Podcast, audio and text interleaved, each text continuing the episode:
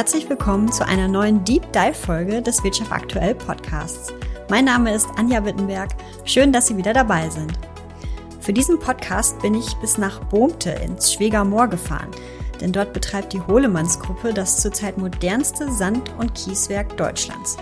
500.000 Tonnen aufbereiteter Kies und Sand verlassen da jedes Jahr das Werk und ja, wie das funktioniert, wie man überhaupt die passende Stelle zum Graben findet und wie er kritischen Stimmen zum Rohstoffabbau begegnet, erklärt mir Michael Hüging-Hohlemanns, der Geschäftsführer der Hohlemanns-Gruppe. Aber hören Sie selbst.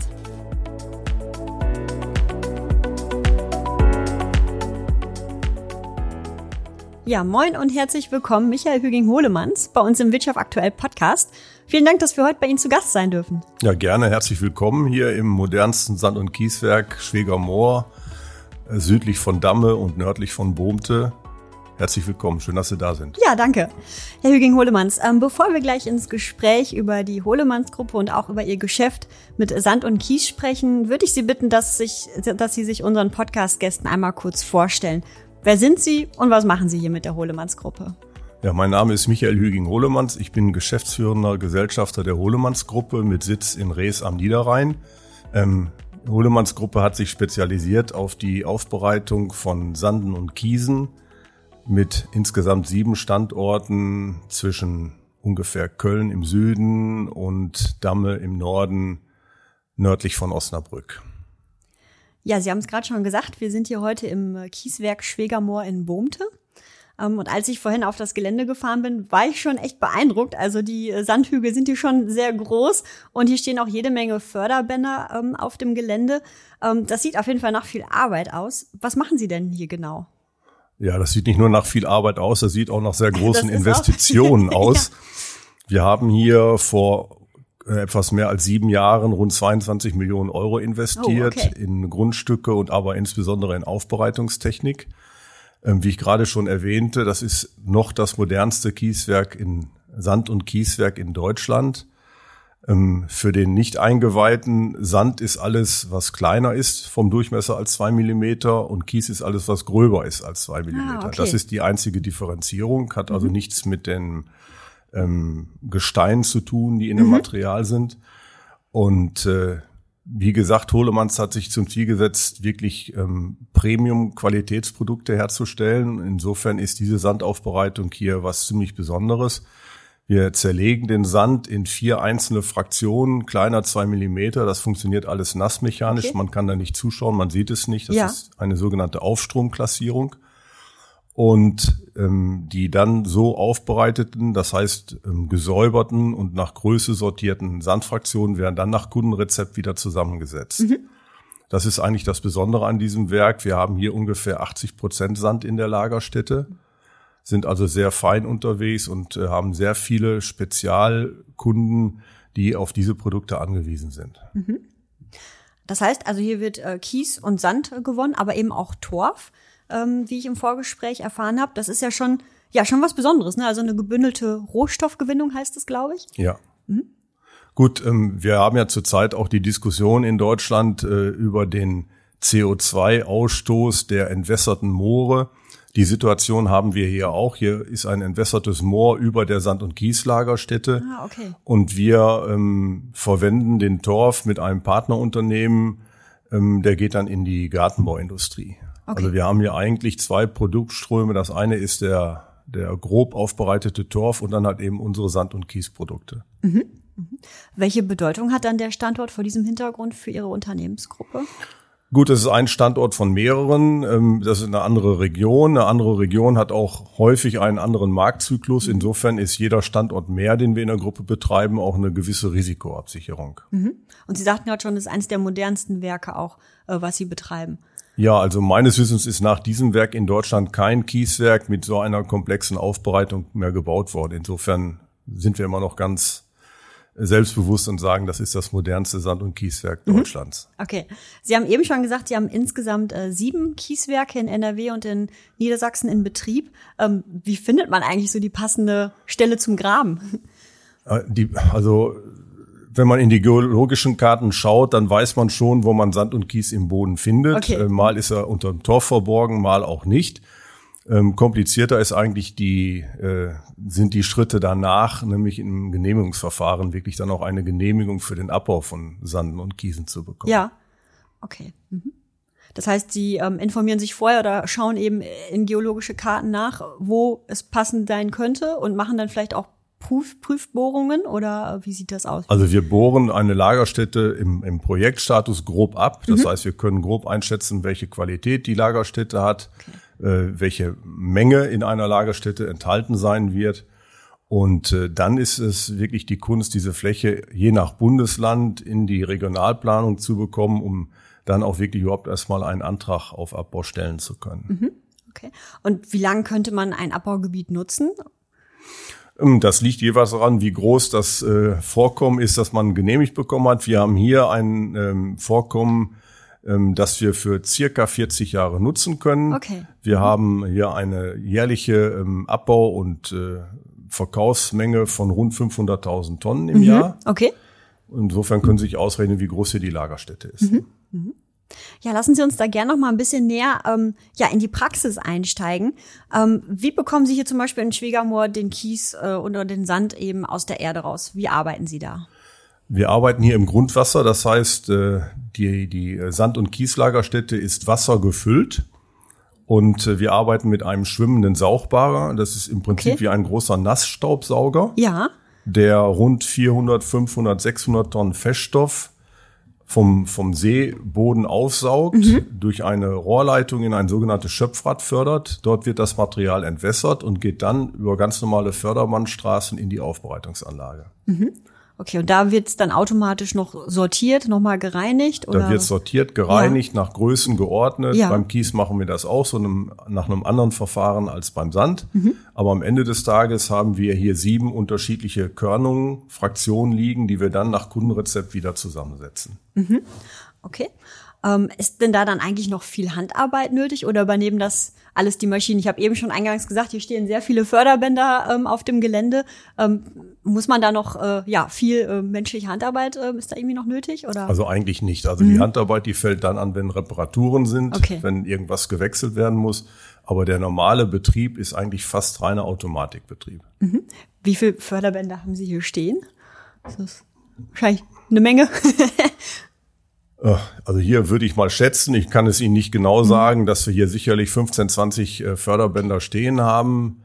An anderen Standorten am Niederrhein, da habe ich mal die, die äh, Entfernung ausgerechnet. Ja. Also am Niederrhein haben wir durchaus über 20 Kilometer Förderbandstraßen, oh, wenn man alles okay. zusammenzieht. Okay. Mhm. Mhm. Ja, Sie sagten gerade schon, da kommen auch jede Menge Tonnen pro Werk hier äh, im Jahr zusammen. Ähm, wer sind so Ihre klassischen Abnehmer von, von Sand und Kies? Also der klassische Abnehmer ist natürlich das ganz normale Transportbetonwerk, ähm, der dann halt eben seinen Transportbeton herstellt für die unterschiedlichsten Anwendungen, von der normalen äh, Bodenplatte eines Einfamilienhauses bis zu Fundamenten für Windräder. Das ist so die ganze Bandbreite. Aber ich erwähnte gerade, dass wir hier wirklich eine sehr ähm, qualitätsorientierte Aufbereitung haben. Wir haben hier zum Beispiel eine Firma als Kunden, die nur ganz spezielle Sande nimmt. Mhm ähm, die dann noch trocknet und mit ihren Stoffen vermengt. Und wenn Sie samstags in den Baumarkt gehen und wollen Fliesenkleber kaufen oder äh, irgendwas anderes, einen kleinen Fertigputz äh, im äh, 10 Kilo Sack, dann wird da wahrscheinlich unser Sand drin sein. Ah, okay. Mhm. mhm. Sie sagten ja auch gerade schon, Sie stellen das je nach Kundenwunsch und auch Bedarf zusammen, wie dann eben der Kies oder der Sand auszusehen hat. Ähm, das heißt, es gibt schon einen Unterschied, wenn man jetzt ähm, Kies braucht, der nachher Beton werden soll für einen Tunnelbau zum Beispiel, oder aus dem nachher ein Pflasterstein wird. Ähm, wie, wie unterscheidet sich das da? Was gibt's da so für ja, für grobe Unterschiede. Also ganz grob im Pflasterstein ist keine Bewährung. Pflasterstein wird in der Regel aus sehr, sehr feinen Sorten, Kiessorten gemacht. Also wir sind im Pflasterstein selten über acht Millimeter im größten Korn. Ähm, der Pflasterstein besteht aus zwei Sorten Beton. Das eine ist der sogenannte Kern und das andere ist der Vorsatz. Der Vorsatz bestimmt, wie der Stein hinterher aussieht, mhm. ob der wie ein Altstadtpflaster aussieht oder wie ein grauer Beton. Das ist aber wirklich das Spezialwissen unserer Kunden. Mhm. Also das heißt, die geben Ihnen dann den Input und genau, genau die Vorgaben, ja. was wo. Die mhm. geben uns die Analyse der mhm. Produkte, die sie gerne hätten und wir setzen die dann für die zusammen. Okay. Mhm. Und das geschieht auch alles hier auf dem Gelände Das ähm, geschieht im Prinzip in jedem Sand- und Kieswerk bei uns in der Gruppe so. Okay. Ähm, ja, jetzt ist ja die Kies- und Sandgewinnung auch immer ja schon ein gewisser Eingriff auch in die Natur. Ähm, gerade deshalb beschäftigen Sie sich dann ja auch ähm, ja erst recht auch mit der Aufbereitung von Landschaften, ähm, von von solchen Geländen, die Sie bearbeitet haben. Wie gehen Sie das Ganze an? Also grundsätzlich haben wir heute in, in all unseren Abgrabungen sehr ausgeprägte Rekultivierungspläne, ähm, die also heute schon festlegen, bisschen unflexibel zwar, aber die heute schon festlegen, wie wir dieses Gelände hier in 20 Jahren zu verlassen mhm. haben. Was da angepflanzt wird, welche Nutzung da sein soll, das wird alles im Detail vorgesehen und wird im Übrigen auch über äh, Bürgschaften abgesichert. Also selbst wenn ein Unternehmen mal insolvent gehen sollte, dann kann die Behörde mit diesen Bürgschaften diese Endrekultivierung selber herstellen. Mhm. Okay, ist das auch was, ähm, ist es gesetzlich vorgeschrieben, dass Sie ja. so ein Konzept vorlegen müssen? Ja, das okay. gehört ganz mit zu den Planfeststellungsunterlagen. Mhm ein Renaturierungs-, Rekultivierungs- und Folgenutzungskonzept. Okay, also ohne das dürften Sie auch gar nicht hier anfangen Nein. sozusagen. Mhm. Okay, ähm, können Sie mal so ein bisschen Einblick geben, was hier am Schwegermoor geplant wäre? Also hier ist stille Erholung geplant. Das heißt, ein Großteil des Sees, der hier hinterher mit etwas über 70 Hektar Fläche zurückbleiben wird, in 30, 40 Jahren, soll der stillen Erholung, dem Naturschutz mhm. dienen und ein geringer Teil soll zum Angeln genutzt werden können. Mhm. Okay. Das ist der Plan, den wir hier haben. Mhm. Ja, sicherlich bekommen Sie ja immer mal wieder auch ja kritische Stimmen zum Kies- und zum Sandabbau zu hören. Was halten Sie ähm, solchen Stimmen entgegen? Ähm, kritische Stimmen bekommen wir eigentlich überall da zu hören, wo wir neu anfangen, mhm. also wo die Menschen keine Erfahrung mit Sand- und Kiesabbau haben. Ich glaube, ein Großteil dieser kritischen Stimmen ist aber auch ein bisschen Zeitgeist, mhm. denn überall, wo heute in die Landschaft eingegriffen wird und wo die Landschaft verändert wird, haben wir Bürgerinitiativen, die genau das verhindern wollen. Ich meine, eine der Lehren aus diesem schrecklichen Ukraine-Krieg äh, müsste auch sein, dass wir in Deutschland schauen, welche Rohstoffe haben wir in Deutschland und die sollten wir uns sichern und möglichst auch, wenn es wirtschaftlich Sinn macht, erschließen.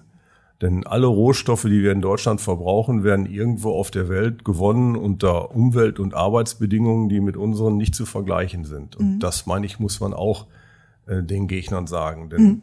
der, der äh, Beton wird äh, gebraucht, die Rohstoffe werden gebraucht. Wir verbrauchen in Deutschland jedes Jahr rund 500 Millionen Tonnen ja, okay. von diesen Stoffen, angefangen vom Straßenbau bis zu dem äh, Kleber, Fliesenkleber in Tüten. Ja.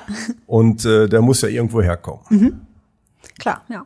Ja, oft sind ja auch ähm, kritische Stimmen eben auch dann da, wenn einfach eine gewisse Unwissenheit bei den Menschen besteht. Aber ähm, da wirken sie ja auch sehr entgegen, indem sie sagen, sie äh, halten ihre Türen da offen. Also ich glaube, für Besucher, ähm, die können sich jederzeit gern bei Ihnen melden und äh, die Werke besichtigen. Ne? Das gilt in allen Werken so. Wir haben hier regelmäßig Besuchergruppen. Ich habe letzte Woche hier noch eine große Besuchergruppe geführt. Ah, okay. Mhm. Ähm, da sind wir absolut offen.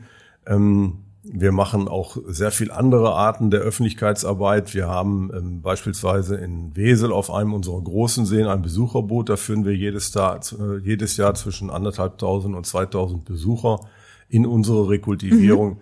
Also wer sich wirklich für die Themen äh, interessiert und Informationen bekommen möchte, bekommt die bei uns auch. Mhm. Okay. Ja, damit sind wir auch schon fast am Ende des Gesprächs angekommen. Ähm, zum Abschluss würde ich Sie bitten, dass Sie einfach mal folgende Satzanfänge vervollständigen. Ähm, ich fange mal an. Ähm, mich mit der Rohstoffgewinnung aus der Natur auseinanderzusetzen, fand ich schon immer spannend, weil? Ja, weil man als kleiner Junge gerne mit großen Maschinen zu tun hat und äh, Jungen werden nicht erwachsen, sondern das Spielzeug wird nur teurer. und größer dann. Und größer, ja. okay. Mhm. Ähm, die mineralische Rohstoffgewinnung ist durchaus nachhaltig, weil? Weil wir im besten bergmännischen Sinne die Lagerstätten wirklich vollständig gewinnen und einer äh, wirklich guten und hochwertigen Weiterverarbeitung zuführen. Unsere Zuhörerinnen und Zuhörer sollten unbedingt mal ein Kieswerk der Holemannsgruppe besuchen, weil? Weil das die besten sind. Wenn ich nicht im Büro oder im Kieswerk bin, dann bin ich am liebsten? Auf dem Segelboot, entweder auf einem unserer Seen oder auf der Ostsee. Mhm. Für die Zukunft wünsche ich mir. Ja, Aufgeschlossenheit ähm, in der Bevölkerung für die Veränderungen, die auf uns alle zukommen werden und vielleicht auch der Gedanke, ähm, mal zu schauen, welche Rohstoffe haben wir in Deutschland und können wir die nicht auch besser selber nutzen, als sie aus der ganzen Welt zu importieren. Ich denke, das ist doch ein gutes Schlusswort. Vielen Dank, Michael Hüing-Hohlemanns, für das Gespräch heute. Ja, ich bedanke mich auch ganz herzlich. Danke, bis dann. Das war unsere Deep Dive Folge mit Michael Hüging-Hohlemanns. Wie immer würden wir uns über Ihr Feedback in den sozialen Medien freuen. Und damit Sie künftig keine Folge des Wirtschaft aktuell Podcasts mehr verpassen, kommt hier ein kleiner Reminder. Abonnieren Sie uns doch gerne jetzt in dem Podcast-Portal, über das Sie uns gerade hören. Und wenn Sie uns über Spotify oder Apple Podcasts hören, dann schauen Sie doch mal in die App rein. Dort haben Sie nämlich die Möglichkeit, Sterne für Podcasts zu vergeben.